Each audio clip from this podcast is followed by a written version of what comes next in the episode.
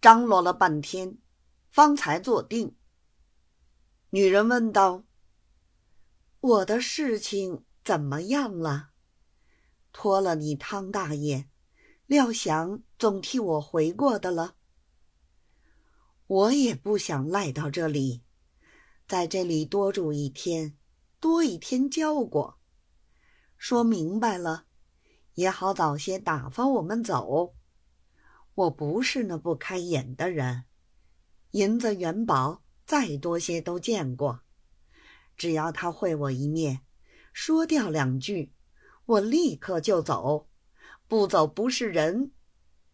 他若是不会我，叫他写张字据，给我也使得。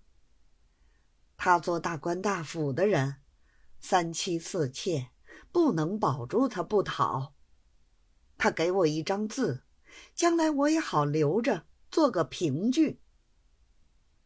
唐生道：“这些话都不用说了，倒是你有什么过不去的事情，告诉我们，替你想个法子，打发你动身是正经。这些话都是白说的。”女人道：“我不稀罕钱，我只要同他见一面。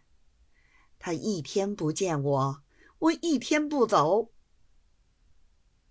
后来被汤生好骗歹骗，好说歹说，女人方才应允，笑着说道：“送我到钱塘县，我是不怕的。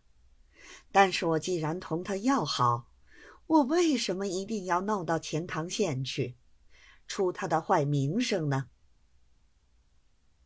现在是你出来打圆场，我绝不敲他的竹杠。”只要他把从前七八年的用度算还了我，另外再找补我几吊银子，我也是个爽快人，说一句是一句，无论穷到讨饭，也绝计不来累他。汤大爷，你是明白人，你老爷不肯写凭据给我，却要我同他一刀两断，自己凭凭良心。这一点子是不好再少的了。